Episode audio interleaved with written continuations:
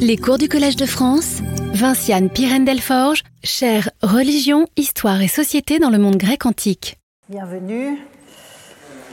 Nous allons donc euh, aujourd'hui poursuivre l'enquête entamée la semaine dernière dans la poésie archaïque hexamétrique. Et donc, après avoir rassemblé les indications éparses, hein, souvenez-vous, c'est c'est dans les interstices que Déméter se profile dans l'épopée euh, homérique. Donc après avoir rassemblé ces indications, ce sont les généalogies hésiodiques, comme l'indique le titre de la leçon, euh, que nous allons interroger en deux temps. Alors tout d'abord, euh, vers l'amont, Déméter parmi les enfants de Chronos et de Rhea, ensuite vers l'aval, Déméter et les enfants que euh, le poète, donc Hésiode, lui attribue. Donc toujours selon ce principe dont j'ai rappelé les, composantes méthodologiques la semaine dernière, hein, de, de, saisir les représentations de la divinité au sein de la poésie pour ensuite faire réagir les acquis de cette enquête avec euh, les données des cultes. Alors, dans la théogonie d'Hésiode, je vous remets un petit, schéma, euh, petit schéma généalogique pour euh, remettre les, éléments en place. Euh, donc, dans la théogonie d'Hésiode, Déméter est l'une des déesses de la génération de Zeus. Hein, vous la voyez ici. Elle est donc fille de Rhea et de Chronos, petite fille de Gaïa et d'Uranos, puisque vous vous souvenez qu'au début du monde, dans la théogonie, d'Hésiode, juste après l'émergence de Chaos, euh, on trouve Gaïa, puis d'autres entités auxquelles je ne m'arrête pas, qui va tirer d'elle-même Uranos, s'unir à lui et donner naissance euh, à ces divinités. Divinités qui euh, s'unissent entre elles, dont Chronoséréa, qui donne ces six enfants que vous avez à l'écran. Alors, selon le principe des énoncés généalogiques dont j'ai souvent rappelé euh, les, composantes euh, ici même, selon ce principe qui veut que les enfants, dans une généalogie poétique du type de celle que l'on a sous les yeux, ces enfants divins donc spécialisent les compétences de leurs parents, les fonctions, les compétences. Les six enfants du couple Chronocéréa vont donc selon ce principe, en quelque sorte réaliser certaines des potentialités de leurs géniteurs. À ce titre, déjà à la génération de Rhea et de Chronos, la déesse et le dieu, donc Chronos et Rhea, euh, au sein de la fratrie des Uranides, assument certaines des qualités de leurs parents. Rhea, comme Gaïa, est la mère des dieux par excellence, dans toute la tradition poétique, et comme son père, Uranos, assume précisément ce qu'on appelle en grec et ce qu'Hésiode appelle la timée basileis, c'est-à-dire l'honneur royal. Donc l'honneur royal, la fonction souveraine sur le cosmos. Et le fait de refuser de voir lui échapper ce statut le conduit, vous connaissez parfaitement l'histoire, à avaler ses enfants dès la naissance. Et en cela, il réédite à sa manière le forfait déjà euh, assumé par son père qui empêchait les enfants de Gaïa de venir au jour. Donc voilà dans les grandes lignes cet arrière-plan euh, très, connu des généalogies euh, hésiodiques. Donc à la génération suivante, donc là on vient de voir Chronos et Uranos et Gaïa, à la génération suivante, c'est-à-dire celle qui nous intéresse ici, les trois frères, donc Hadès, Poséidon et Zeus, héritent de la souveraineté de leur père, hein, selon ce principe de, de spécification, de déploiement des compétences que je rappelais il y a un instant. Donc les trois frères héritent de la souveraineté de leur père et grand-père, et on en trouve trace, on trouve trace, une trace particulièrement limpide de, cette, euh, de cet effet générationnel, je dirais, dans l'Iliade, parce qu'évidemment, cette poésie hexamétrique résonne. Hein, c'est clair qu'on ne peut pas euh, concevoir l'une sans, sans, aller voir euh, les autres. Et donc, au chant 15 de l'Iliade, nous sommes juste après l'épisode que j'ai rappelé la semaine dernière au chant 14 de ce qu'on appelle la diosapate, c'est-à-dire la, tromperie de Zeus, hein, quand Héra séduit son mari pour l'empêcher de regarder de trop près ce qui se passe sur le champ de bataille. Et précisément sur ce champ de bataille, qui euh, se met en branle sans que Zeus puisse le contrôler puisqu'il est occupé avec son épouse, Poséidon fait un carnage parmi les Troyens. Et quand il se réveille, évidemment, Zeus se rend compte qu'il a été berné, entre dans une colère noire, et évidemment, Poséidon fait partie des, des destinataires de cette colère. Et Poséidon se met lui-même en colère, et c'est précisément cette revendication qu'il met en avant pour justifier qu'il soit intervenu sur le champ de bataille sans nécessairement demander l'autorisation à son frère, ou plutôt même en allant à l'encontre des volontés de Zeus. Et donc je lis la traduction avec vous. Donc c'est Poséidon en rage. Nous sommes trois frères, issus de Cronos enfanté par Rhea. Donc ça c'est la généalogie que je vous ai mis sous les yeux il y a un instant. Zeus et moi, et en troisième Hadès, le souverain des morts. Le monde a été partagé en trois, chacun a eu son apanage, et derrière apanage, vous avez la notion de Timée. J'ai obtenu pour moi, après tirage au sort, d'habiter la blanche mer à jamais. Hadès a eu pour l'ombre brumeuse. Zeus, le vaste ciel, donc Uranos, le vaste ciel en plein éther, en plein nuage. La terre, vous avez Gaïa ici, est commune à tous, ainsi que le haut Olympe. Donc, vous avez ici un point de vue circonstanciel au sein d'une intrigue qu'est l'Iliade en l'occurrence.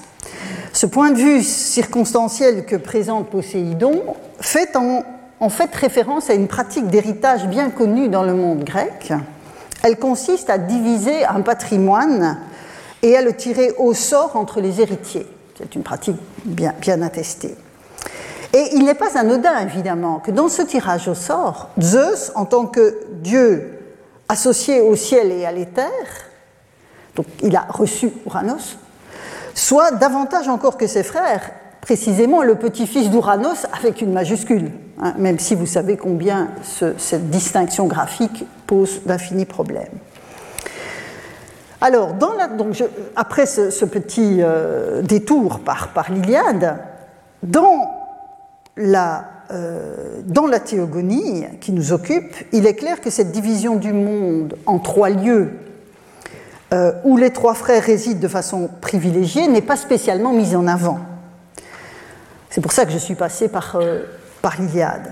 La répartition par le sort entre les trois frères est en fait reléguée à l'arrière-plan, dans la théogonie, à l'arrière-plan du mythe de souveraineté, tout simplement pour des raisons d'intrigue, parce que le mythe de souveraineté dans la théogonie hésiodique a précisément pour objectif de montrer l'obtention progressive du pouvoir souverain sur le cosmos par Zeus.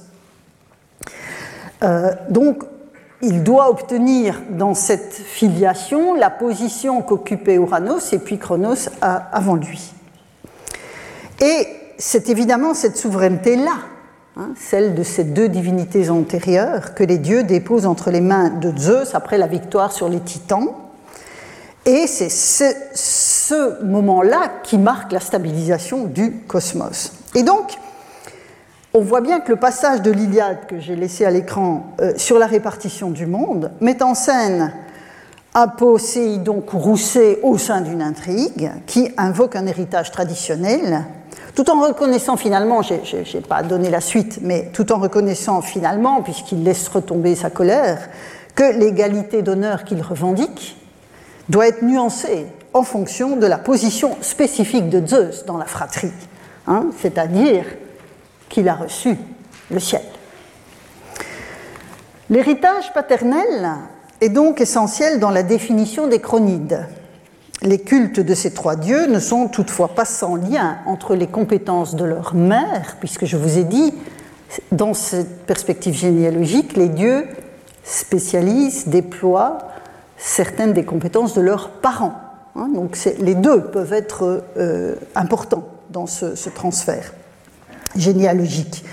Donc les trois dieux mâles ne sont pas sans relation avec les compétences de leur mère, Réa, mais euh, parce qu'ils sont susceptibles d'intervenir dans ce, champ de compétences, mais j'en reparlerai plus tard. Alors, qu'en est-il des filles?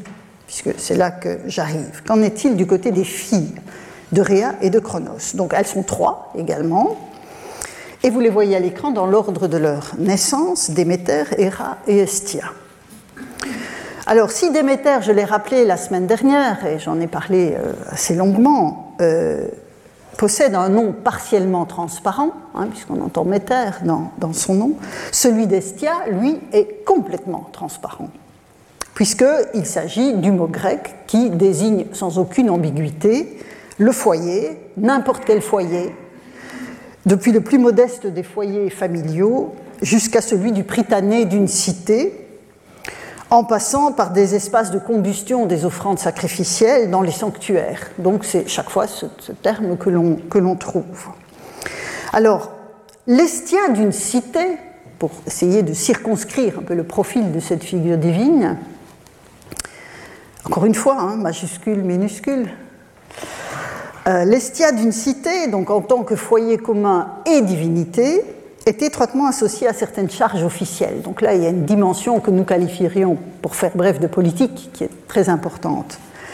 C'est en tout cas ce qui ressort d'une remarque de la politique d'Aristote, où il identifie au sein des charges politiques, je cite la traduction et je la lis avec vous, la fonction spécifique qui consiste à prendre en charge tous les sacrifices publics que la loi ne confie pas à des prêtres, mais à ceux qui tirent leur fonction du foyer commun. Vous voyez, la fonction c'est hein, chez, chez, Aristote. On voit bien que là, il y a une, une continuité dans l'usage de, ce champ sémantique qui est particulièrement intéressante. Donc on les appelle, euh, écrit Aristote, on les appelle tantôt archontes, tantôt rois, tantôt pritanes. Donc ceux qui tirent leur timet du foyer de la cité sont habilités à offrir les sacrifices aux dieux qui ne disposent pas de prêtres. Alors dans un autre genre documentaire, toujours à propos d'Estia, une inscription de l'île de Kos datée du milieu du IVe siècle avant notre ère fait encore plus clairement droit au rôle politique d'Estia. En fait, cette inscription, je ne vais pas vous la mettre sous les yeux, mais je vous en donne, si le cœur vous en dit, la référence en ligne.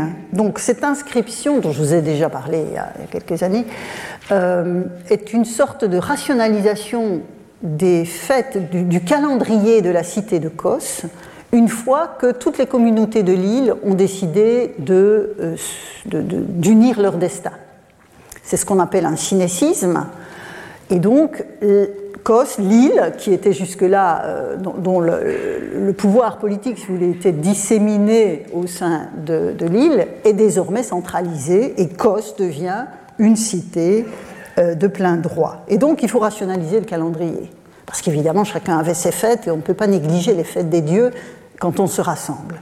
Et donc, cette inscription déploie de façon absolument euh, intéressante pour nous cette réflexion sur le nouveau euh, calendrier. Et donc, il y a notamment une fête très importante qui est mise en place pour Zeus Polios, donc le Zeus de la police, euh, le Zeus protecteur privilégié de la nouvelle cité, hein, réunie et au sein de cette fête, je, passe le détail parce qu'on a, on a anormalement beaucoup d'informations sur cette fête en raison même de la circonstance qui a prévalu euh, à, sa, fondation.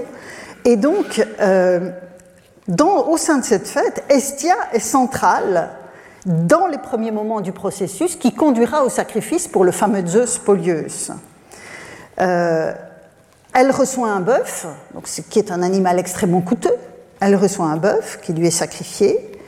Et le bœuf qui sera sacrifié le lendemain pour Zeus lui-même est conduit euh, dans son sanctuaire à elle. Donc vous voyez, la symbolique de l'espace de ce point de vue-là est extrêmement importante. Et donc, la déesse du foyer de la cité, oserais-je dire le foyer de la cité, avec un grand F, a incontestablement un rôle à jouer dans un cérémonial qui appelle la bienveillance des dieux sur la communauté nouvellement refondée.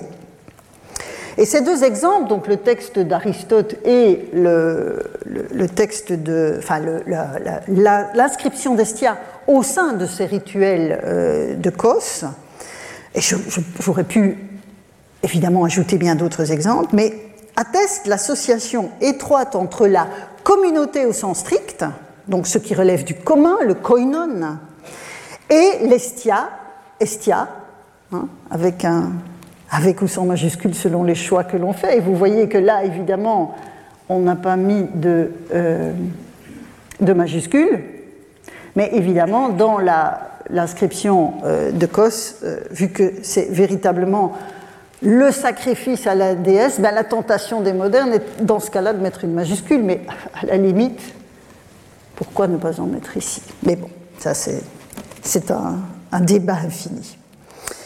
Alors, donc, un lien étroit entre la communauté et Estia.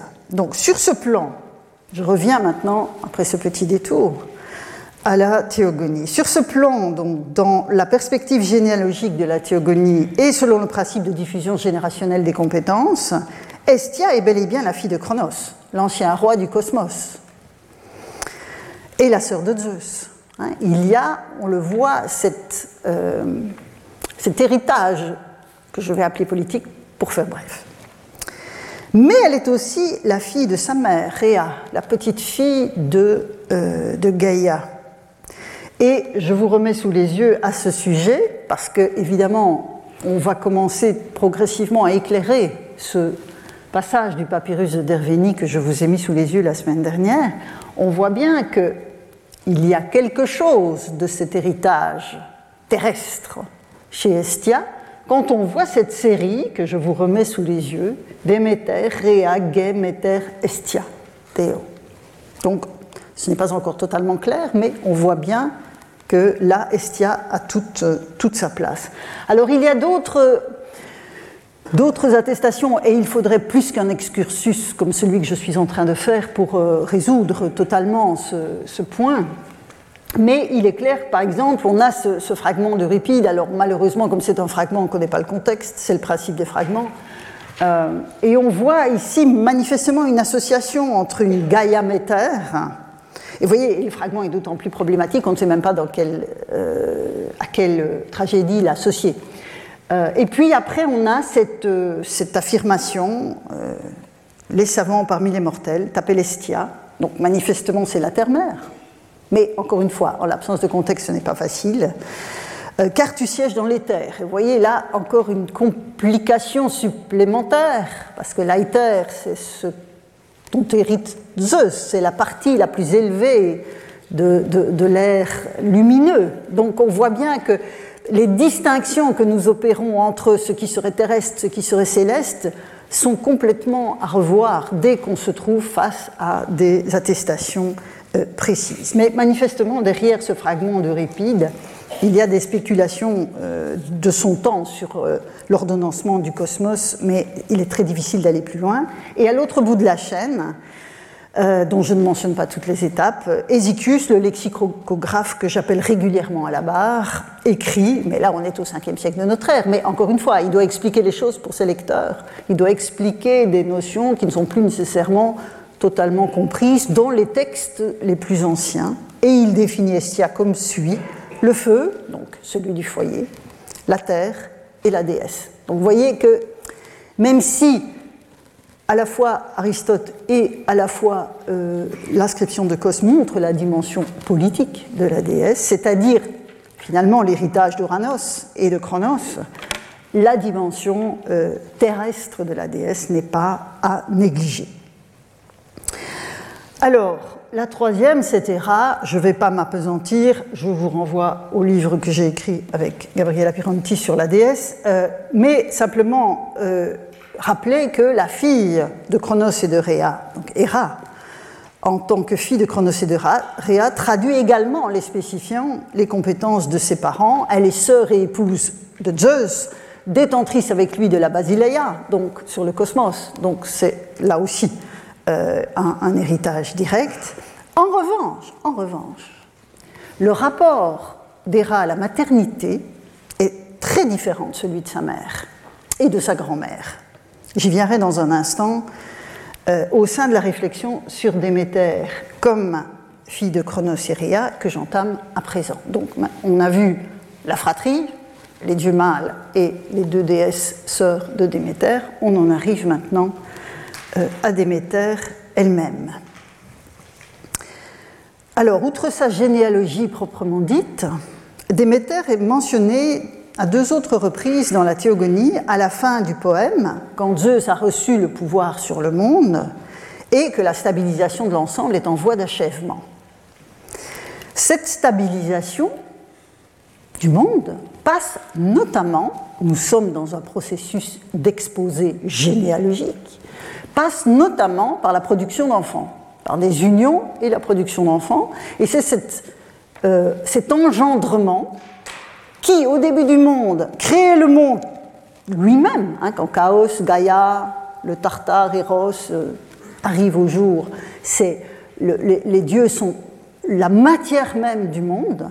Les unions de Zeus à la fin du mythe de souveraineté l'affinent en quelque sorte, mais c'est toujours selon un principe généalogique. Alors, je vous remets sous les yeux, je vous mets sous les yeux la liste des unions de Zeus telle qu'on la trouve à la fin de la euh, théogonie. Donc vous voyez, on a dans l'ordre hein, où ils apparaissent dans le poème Métis, Thémis, Eurynomée, Déméter, Mnémosyne, Leto et Héra, avec chaque fois les enfants qui sont euh, mis au monde. Alors, j'ai déjà parlé à euh, plusieurs reprises de euh, l'union de Zeus et de Thémis, la divine exigence d'équilibre qui met au monde les Horai et les Moirai, c'était un des points centraux de mes deux années de cours sur la norme, hein, avec tout ce qu'engendrait la notion même de, Thémis. Et dans la liste donc, de ses partenaires, on trouve Déméter au milieu. Déméter au milieu du groupe des sept déesses concernées, juste après donc Métis, Thémis et et juste avant Mnémosyne, Leto et Héra, qui se trouvent à la fin de la liste. Elle est, nous dit Hésiode, euh, sa dernière et florissante épouse, euh, d'où le titre du livre dont je vous ai parlé, Épouse définitive. Donc, la généalogie dont il est ici question parle des enfants que produisent ces unions, mais les entrecroisements générationnels sont intéressants à repérer. C'est ça que je vous invite à faire euh, tout de suite en reprenant mon magnifique, euh, mon magnifique euh, schéma. Et donc, première union Thémis, on voit que Zeus va chercher sa partenaire à la génération précédente. donc, Orai et Moirai, je n'y reviens pas. Puis Métis et Mnémosyne, euh, pardon, euh, Métis et Eurynomée, ce sont les filles d'Océanos et de Thétis. Des filles d'Océanos et de Thétis, donc là, on se trouve à la même génération que Zeus. Ce sont ses, cousines germaines, si vous voulez, dans notre langage à nous. Donc, Métis et Eurynomée. De la première, Métis, l'intelligence rusée, euh, que Zeus avale pour qu'elle ne mette pas au monde un fils plus puissant que son père, va naître Athéna, hein, vous l'avez vu sur la liste, euh, que j'ai euh, remise à l'écran. Donc, Athéna sera par excellence la fille de son père, et en avalant Métis, Zeus va en quelque sorte couper court à toute velléité d'être détrôné puisque cette prédiction que Métis allait engendrer un fils plus puissant que son père, bah, il la déjoue en quelque sorte en avalant Métis, qui va mettre au monde la fille par excellence de son père, qui partage son intelligence rusée. Hein, tout ça n'est jamais innocent. Athéna elle-même, à son niveau, dans ce processus généalogique, va spécialiser les compétences de ses parents. Alors, de Rinomée, la généreuse, euh, naissent les Carites, des divinités dont le nom même euh, souligne la réciprocité. Hein, on traduit ça par les grâces en général, mais ça ne rend pas justice à la richesse du mot grec charis, euh, qui est un ensemble de effectivement de charme contraignant, mais aussi de, réciprocité. Cette notion de réciprocité est vraiment fondamentale dans la, compréhension du terme. Et cette réciprocité, dans cet ordonnancement final du monde par Zeus, devra prévaloir, notamment dans les relations entre les hommes et les dieux, qui appartiennent désormais à des sphères séparées. Donc les carites, c'est en quelque sorte le fuel, si vous voulez, de cette euh, bonne interaction entre les dieux euh, et euh, les hommes, une sorte de combustible de cette bonne relation. De l'union avec Mnémosine, là comme Thémis, c'est sa tante, il va à la génération précédente, naîtront les muses, dont il est inutile de souligner l'importance au cœur même de la poésie hexamétrique qui exprime leur pouvoir. Leto, ensuite, donc là aussi, cousine germaine, euh, fille de Koios et de Phoebe, la mère d'Apollon et d'Artémis, euh, donc cousine germaine comme métisse et Urinomée. Quant à Déméter et Héra, qui arrivent donc aussi dans, la liste, ce sont les sœurs de Zeus. Alors, pourquoi? Parce qu'on peut se poser la question, Hein, on a deux des trois sœurs qui sont concernées par ces engendrements de la fin de la théogonie. Pourquoi Estia ne fait-elle pas partie des conquêtes de Zeus? La, question n'est pas purement rhétorique. Ce que je veux vous montrer en posant la question, ce sont précisément les principes organisationnels de ce matériau. La tradition en fait la plus ancienne sur la déesse, outre la généalogie que nous avons ici, se trouve en fait dans l'hymne homérique à Aphrodite. Donc autre poème hexamétrique, un peu plus récent que l'épopée homérique et Hésiode. Et dans l'hymne homérique à Aphrodite, donc l'arrière-plan, vous le connaissez, c'est euh, parler des pouvoirs de la déesse, mais surtout de leurs limitations, puisque Zeus veut qu'elle cesse d'unir les hommes mortels et les dieux, ou plutôt les dieux à des femmes mortelles, afin que le monde des dieux et celui des hommes ne soient plus brouillés, les frontières entre les deux ne soient plus brouillées. J'aurai l'occasion de revenir là-dessus la semaine prochaine. Et donc, il y a d'abord une exaltation des pouvoirs de la déesse, mais il y a trois divinités qu'elle ne peut soumettre à son pouvoir. C'est Athéna, c'est Artémis et c'est Estia. Et je lis la traduction avec vous. Ce n'est pas davantage la fille vénérée qui se complaît aux travaux d'Aphrodite, Estia, que le subtil Chronos engendra la première, et aussi la dernière selon le dessin de Zeus qui porte l'égide. L'ordre des enfants n'est pas toujours le même dans la tradition. La noble déesse, et c'est ça qui est important dans cette affaire, que recherchaient Poséidon et Apollon. Loin d'y consentir, elle refusa avec fermeté et jura le grand serment à jamais tenu, en touchant la tête de Zeus, le père qui porte l'égide, elle resterait toujours Parthénos, alors on traduit par vierge, jeune fille, bon, c'est un mot pas très facile à traduire, la divine déesse, mais en tout cas pas d'union avec un homme, pas de mariage enfin un homme en l'occurrence un dieu, au lieu d'un présent de noces, Zeus le Père lui accorda un beau privilège. Elle s'installa au centre de la maison pour y prendre possession des graisses offertes, c'est l'estia foyer. Dans tous les temples des dieux, elle reçoit des hommages et plus qu'aucun dieu, elle est pour tous les mortels un objet de vénération. Dès qu'il y a du feu, il y a de l'estia. Dès lors, la descendance des filles de Cronos et de Rhea qui, participent aussi, même si c'est moins direct, de la souveraineté de leur père, est maîtrisée par Zeus. Comme il l'a fait, mais d'une autre manière en avalant Métis. Comme il l'a fait aussi, aussi à propos de Thétis, la mère d'Achille, puisque la tradition voulait aussi que Thétis mette au monde un enfant plus puissant que son père. C'était donc une déesse dangereuse. Et c'est pour ça qu'on l'a donné en mariage à un mortel. Parce qu'évidemment, Achille était plus puissant que son propre père, mais ne l'était pas par rapport aux dieux. Donc, vous voyez que les avances, dont on ne sait rien par ailleurs, c'est vraiment dans l'hymne qu'on a cette, euh, cette, information, les avances de Poséidon et d'Apollon en Vérestia sont un danger pour le pouvoir de Zeus, fondamentalement. Qui pourrait voir surgir d'une telle union un successeur. Et donc on voit bien que toute cette tradition examépoétique euh, généalogique, enfin toute, cette mise en forme des généalogies, vise à expliquer pourquoi finalement Zeus ne subira pas le même sort que Chronos et Kouranos avant lui.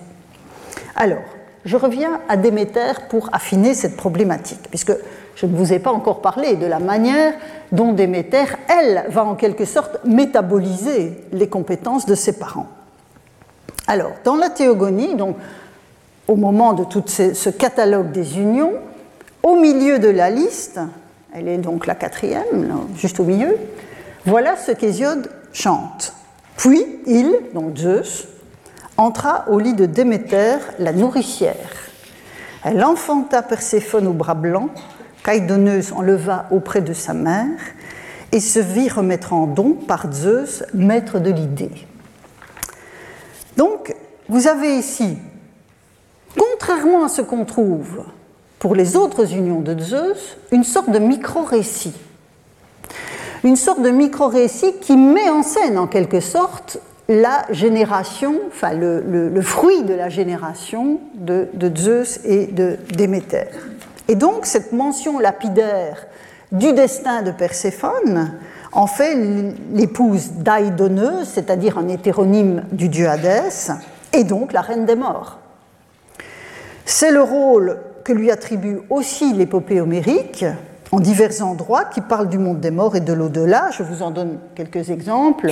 Voilà, au chant 9 de l'Iliade, vous avez cette référence à Zeus Catactonios, donc c'est un hétéronyme d'Hadès aussi, et la terrible Perséphone, Epaine Perséphonéen, euh, j'invoque Hadès et la terrible Perséphone. Et donc ces deux passages du chant neuf font référence à des malédictions qui sont lancées par des parents contre leurs enfants. Et donc on a une invocation des divinités des enfers. Et donc retenez cette euh, hétéronymie entre Zeus Catactonios et Hadès parce que j'aurai l'occasion d'y revenir. Euh, dans l'Odyssée, les occurrences se situe évidemment euh, essentiellement au champ, enfin, notamment au champ 11, où euh, Ulysse va invoquer les morts.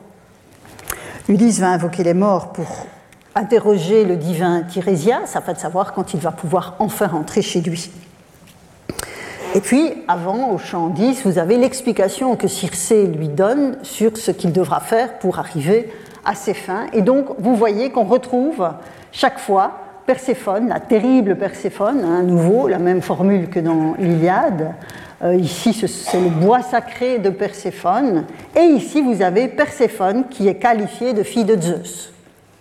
Fille de Zeus. Donc, on voit bien que la tradition de la parentalité de Zeus et Déméter par rapport à Perséphone est totalement acquise dans la, dans la tradition. Donc, Perséphone, la fille de Déméter et de Zeus, est active dans le monde souterrain. C'est elle qui fait venir les ombres des morts vers Ulysse, et puis c'est elle qui les disperse. Mais à aucun moment, et même a un, etc. là, vous devez me faire confiance, à aucun moment, euh, il n'est fait de lien dans l'épopée entre la terrible reine des enfers, épouse d'Hadès, et la maternité de Déméter. Donc elle est qualifiée de fille de Zeus, mais pas de fille de Déméter. À l'instar, par exemple, euh, et, bon, elle est fille de Zeus comme le sont Athéna, comme le sont Artémis. Donc elle n'est pas directement associée à Déméter dans l'épopée homérique. On ne peut que deviner ce lien dans le fameux catalogue dont je vous ai déjà parlé la semaine dernière, le catalogue des partenaires sexuels du chant 14, hein, donc ce moment de la diosapate, la tromperie de Zeus, euh, dans le groupe des déesses, euh, donc vous aviez la première partie de la liste, c'était des, des, mortels, et avec la mention de leurs enfants, et puis vous avez des déesses. Et donc vous avez Déméter qui ouvre la liste, l'atone, c'est-à-dire l'étau, ni toi-même, c'est-à-dire Héra elle-même. Donc aucun des enfants de ces unions n'est mentionné, contrairement à ce qui a été choisi pour les, mortels. On peut toutefois supposer que Perséphone ainsi qu'Apollon et Artémis euh, sont implicites dans le cas respectif de Déméter et de Leto, tandis qu'Héra bah, boucle la liste forcément en une composition circulaire qui ramène l'énumération de Zeus à l'objet de son désir et au début du catalogue.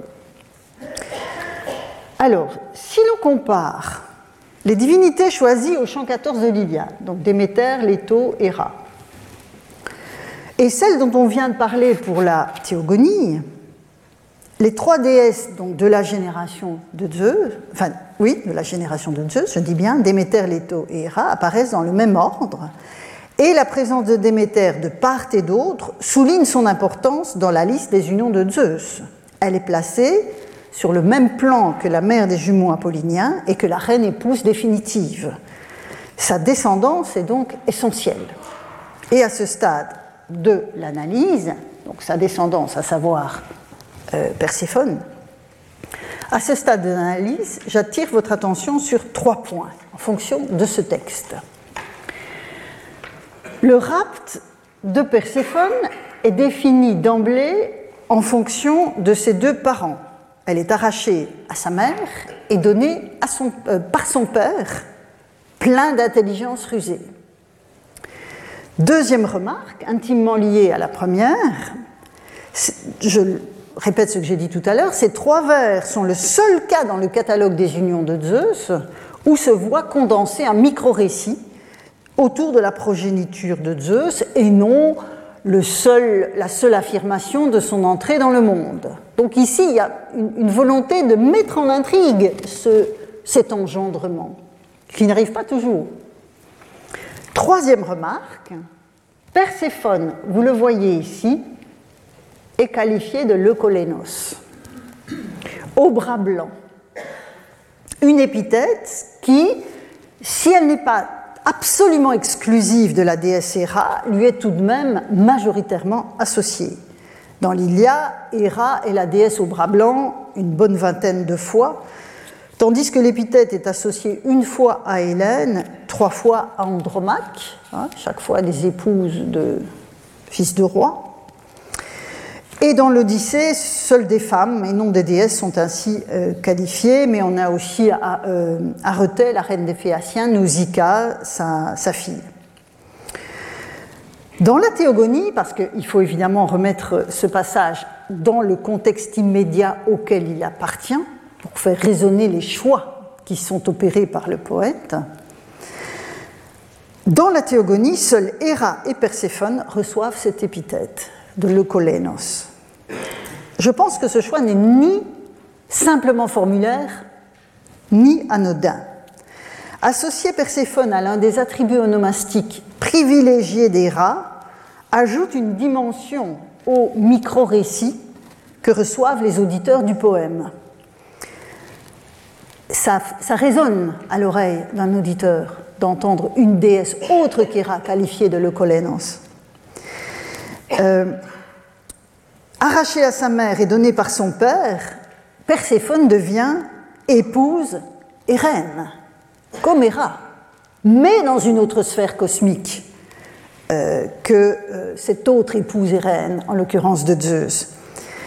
Cela signifie, si j'applique maintenant le principe que je déploie depuis tout à l'heure devant vous de cette transmission généalogique, que Déméter est aussi une courroie de transmission généalogique des compétences de ses parents comme souverain du cosmos. Sa fille Perséphone assumera la fonction de reine.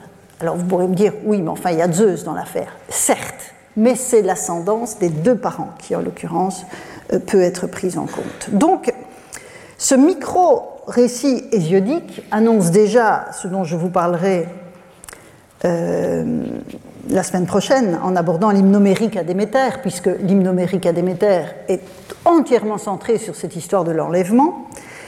Et cette œuvre est évidemment essentielle pour, euh, pour mon propos de cette année, mais il me reste un passage de la Théogonie à commenter devant vous, en écho aux lamentations de Calypso dont je vous ai parlé la semaine dernière.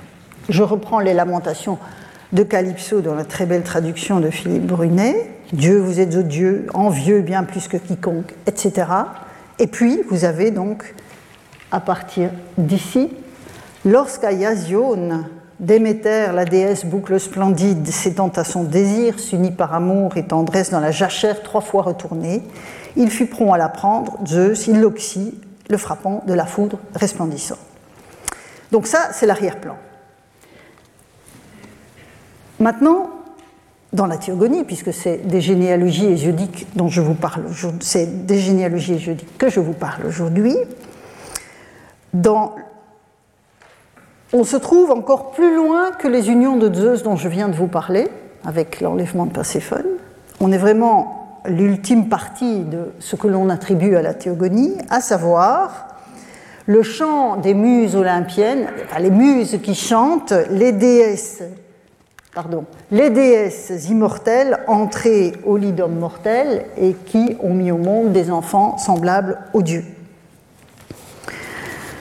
Donc, des déesses unies à des mortels et leurs engendrements. Alors, voilà la liste. Voilà la liste. Et vous voyez que Déméter ouvre la liste.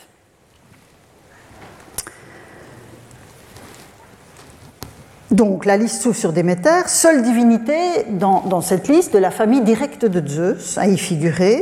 Alors les autres déesses, vous le voyez, sont Harmonie, qui est fille d'Aphrodite et d'Arès. Il y a Eos, l'aurore, il y a Caliroé, pardon, une océanide. Il y a Eos, l'aurore. Il y a Médée, Psamathée et Thétis, de Néréide. Il y a Aphrodite, Circé et Calypso. Alors, les enfants de ces déesses, vous le voyez, je les, ai mis euh, après, après les flèches, jouent des rôles plus ou moins importants dans les divers poèmes des cycles épiques. Hein, la, théogonie, de ce point de vue-là, le monde est stabilisé, Zeus est, le roi, la complexité du monde a été déployée par ces divers engendrements, et puis là, on arrive finalement au matériau même de l'épopée. Au matériau même de l'épopée, et donc, euh, si je considère par exemple les enfants qu'Harmonie donne à ils préfigurent toute la geste thébaine autour de la cité de Thèbes, avec notamment Sémélé qui deviendra la mère de Dionysos. On l'a vu la semaine dernière. Le fils que Thétis pardon, a de Pélée n'est rien moins qu'Achille, le meilleur des Achéens et le protagoniste essentiel de la guerre euh, de Troie. Aphrodite unie à Anchise, mais au monde, elle aussi, un des protagonistes de la guerre euh, de Troie, enfin de l'Iliade en tout cas, dans l'autre camp.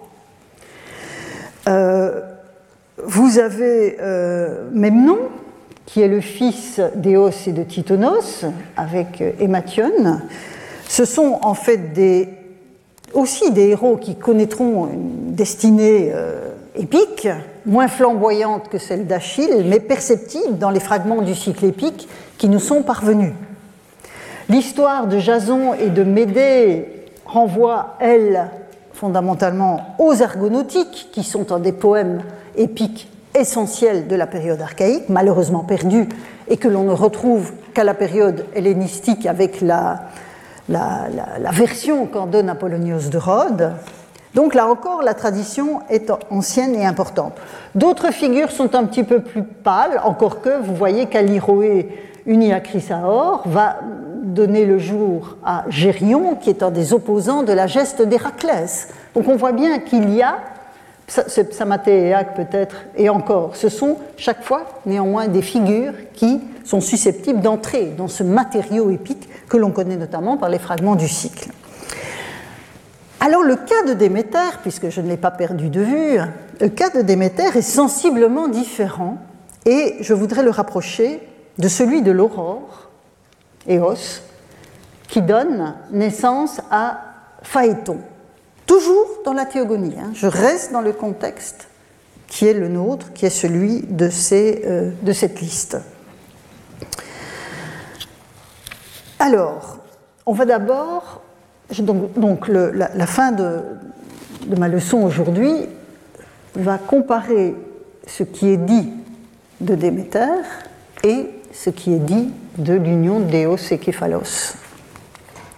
Alors, Déméter d'abord, donc elle est la première de la liste. Voilà le passage que je vous mets sous les yeux de ce catalogue final des, des déesses immortelles entrées au lit d'hommes mortels. Ah, pardon, euh, attendez. Oui, non, pardon, j'avais perdu ma, le niveau de ma page. Donc je commence par Déméter et je lis la traduction d'Annie Bonafé avec vous que j'ai un tout petit peu modifiée. Déméter mit au monde Plutos des richesses, donc Plutos, la richesse. Divine entre les déesses, elle s'était unie de bonne entente amoureuse au héros Iasion dans le champ du troisième labour, au gras pays de Crète. Il fait prouesse, donc il c'est Plutos, il fait prouesse en parcourant la terre et le vaste dos de la mer, la terre entière, au premier qu'il rencontre, et tout homme aux mains de qui il arrive, il le rend opulent, il octroie dès lors la prospérité à foison. Selon le principe énoncé au début du catalogue, hein, je l'ai remis sous vos yeux tout à l'heure, ces unions sont censées produire des enfants semblables aux dieux. Et on a vu dans la liste toute une série de héros épiques. Mais pas des dieux. Une union hybride n'engendre pas un dieu, sauf peut-être, mais on va y arriver dans le cas de Dionysos. La figure de Plutos est donc intrigante, puisqu'on le voit parcourir la terre, la mer, octroyer la prospérité, ce qui tente à lui conférer non pas une simple ressemblance divine, comme tous ces héros dont on vient de revoir la liste, mais bien une puissance divine. Ça, c'est typique de ce qui est tendu des dieux, pourvoyeurs de bienfaits. C'est pourquoi la comparaison avec Phaéton me semble intéressante et je vous mets le passage, donc l'équivalent dans la liste de ce que je viens de vous montrer pour Déméter, mais pour Eos et Képhalos. Donc, puis Acéphalos, elle, l'aurore, donna pour rejeton un fils resplendissant, le robuste Phaéton, un homme semblable au Dieu, celui-là tout jeune, paré de la tendre fleur de la jeunesse emprisée, un enfant aux tendres pensées, l'ami des sourires, Aphrodite l'ayant promptement ravi, en fit dans ses divins temples un desservant de l'intérieur, un daimon divin. Alors, pour le détail, du commentaire de ce texte, je me permets de vous renvoyer, puisque c'est quelque chose que j'ai déjà commenté avant, au cours du 21 mars 2019, c'est-à-dire un an avant la pandémie, où j'avais fourni une analyse exhaustive des implications du passage dans le cadre de la réflexion que je menais ailleurs, euh, alors pardon, sur la notion de daimon. Pour le présent propos, je voudrais souligner trois points, rappeler trois points. Bon, Phaéton est bien un homme semblable au Dieu. Là, il n'y a pas d'ambiguïté, c'est dit dans le texte. Son ascendance mixte n'en fait pas un théos de plein exercice.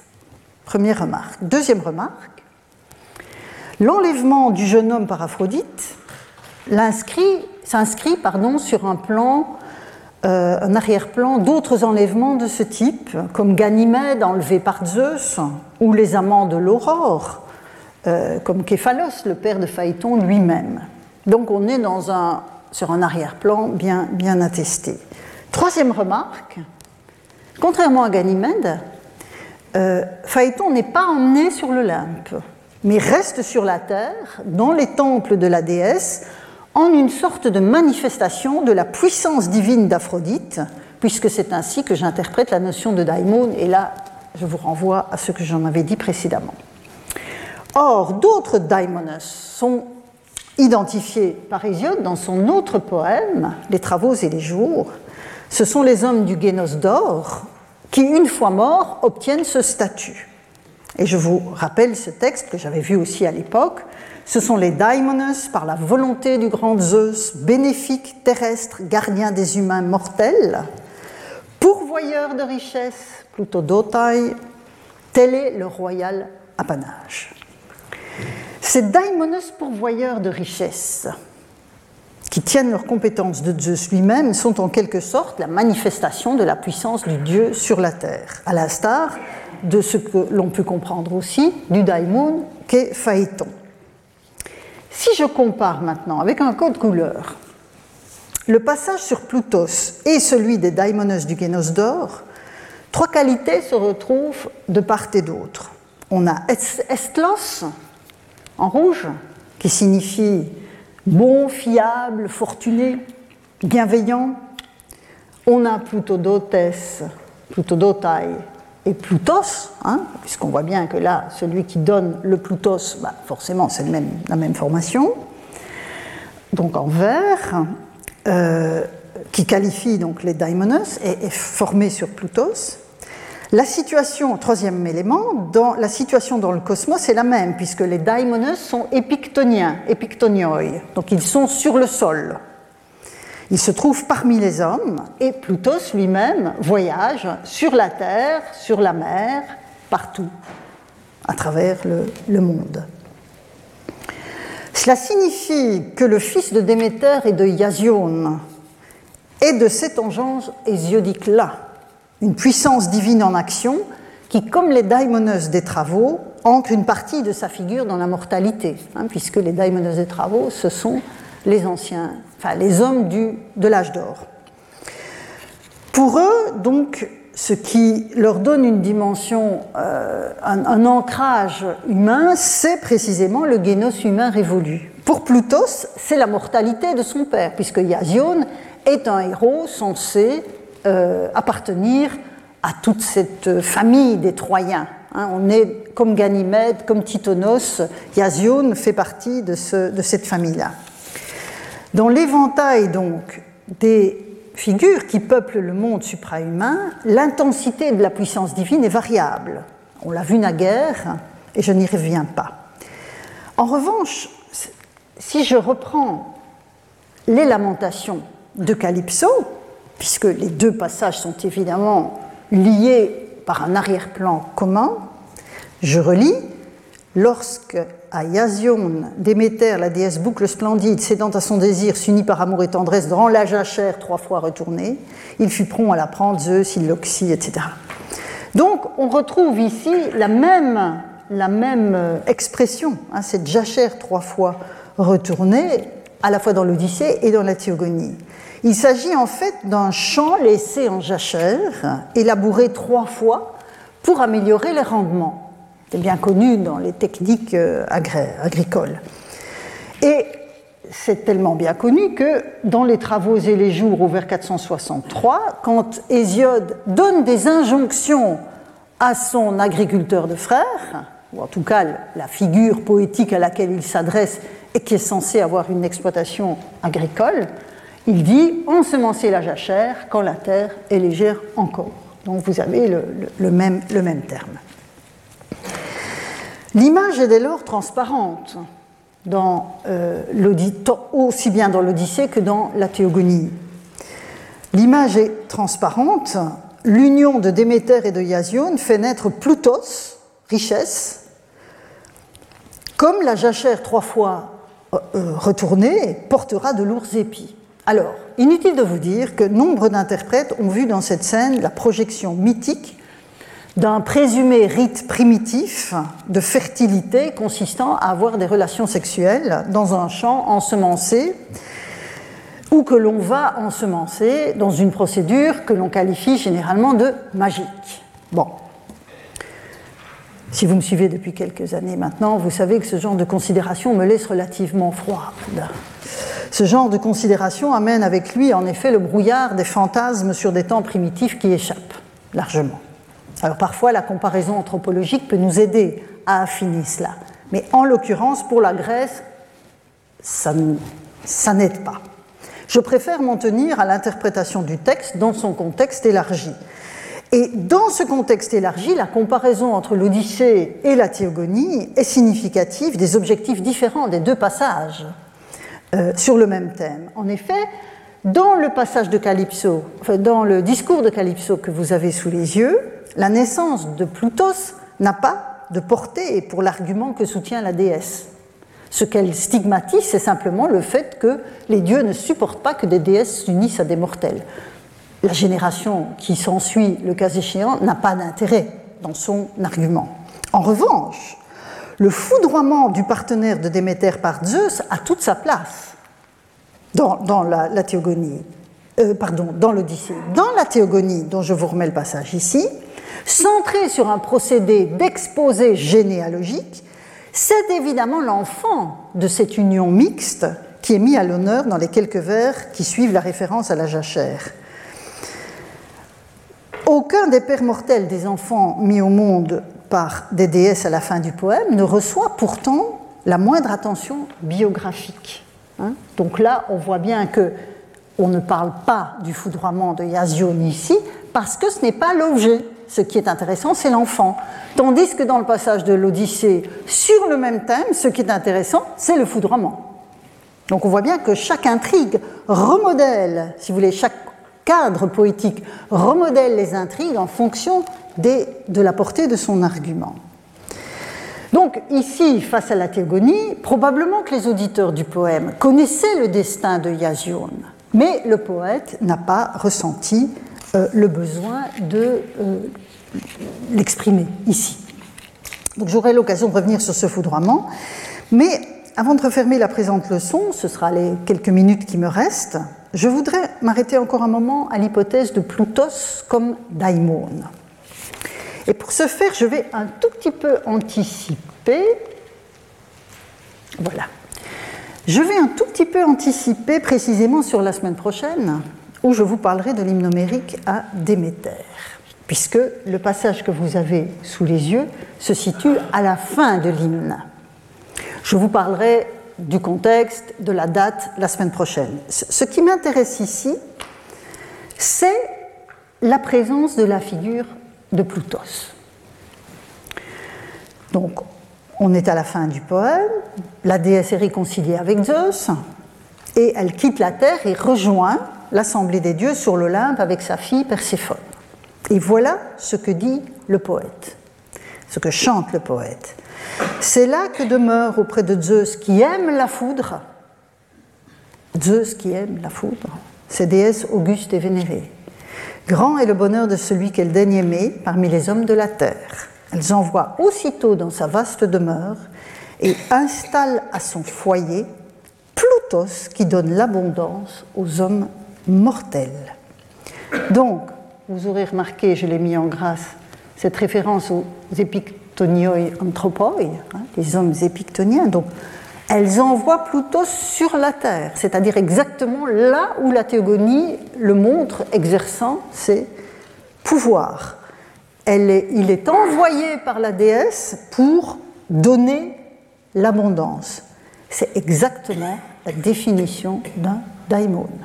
Et je pense que là, la boucle est bouclée et ce, lien étroit entre Déméter et Plutos, nous allons évidemment le travailler dans les leçons à venir. Merci pour votre attention. Retrouvez tous les contenus du Collège de France sur www.colège-2-france.fr.